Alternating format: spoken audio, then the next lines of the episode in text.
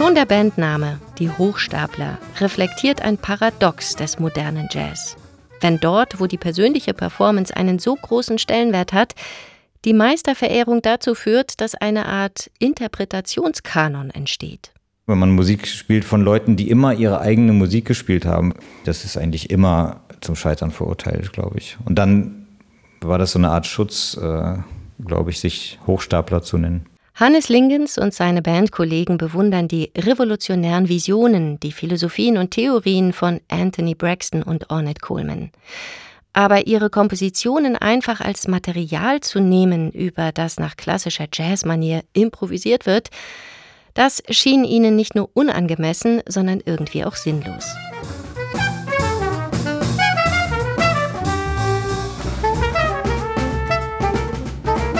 Für ihr Braxtonet-Projekt gehen sie deshalb einen anderen Weg.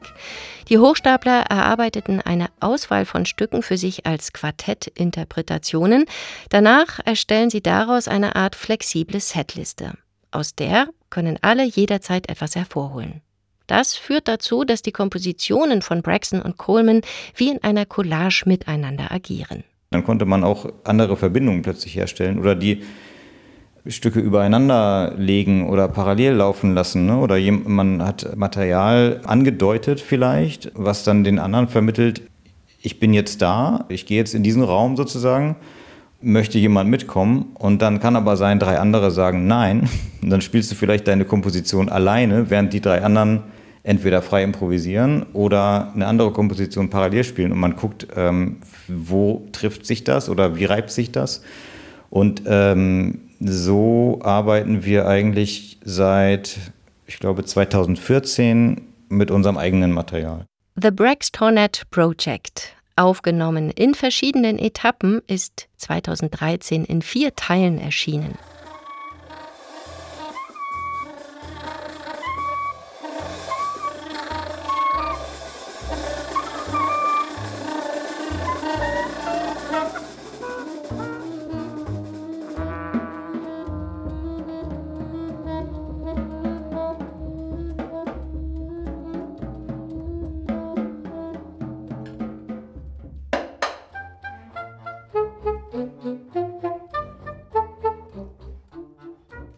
The Braxtonet Project, ein Ausschnitt aus Part 3. Im Original über eine halbe Stunde lang spielen die Hochstapler hier Kompositionen von Anthony Braxton und Ornette Coleman. So wie das Quartett sich die Musik der beiden Komponisten anverwandelt hat oder wie sie in den Liner Notes zu diesem Album schreiben, wie sie die Musik rekonstruiert haben, so wollten sie von da an kollektiv weitermachen. Gemeinsam komponieren, alles auswendig spielen und intensiv proben. Das sind drei ihrer Grundprinzipien. Für das gemeinsame Komponieren haben sie über die Jahre verschiedene Strategien entwickelt, sich dafür von Karten, Memory oder Reaktionsspielen inspirieren lassen. So wie zum Beispiel von den verschiedenen Variationen des beliebten Kettengeschichtenerfindens. Also der eine kann sagen, ich habe hier eine Saxophonphrase, die geht und dann finden alle anderen, was, was sie dazu machen. Dann ist das der Anfang von dem Stück. Und der nächste sagt dann, danach möchte ich gerne, dass wir alle vier die Plätze tauschen. Und der dritte sagt dann, und dann greifen wir die erste Phrase wieder auf und spielen sie rückwärts.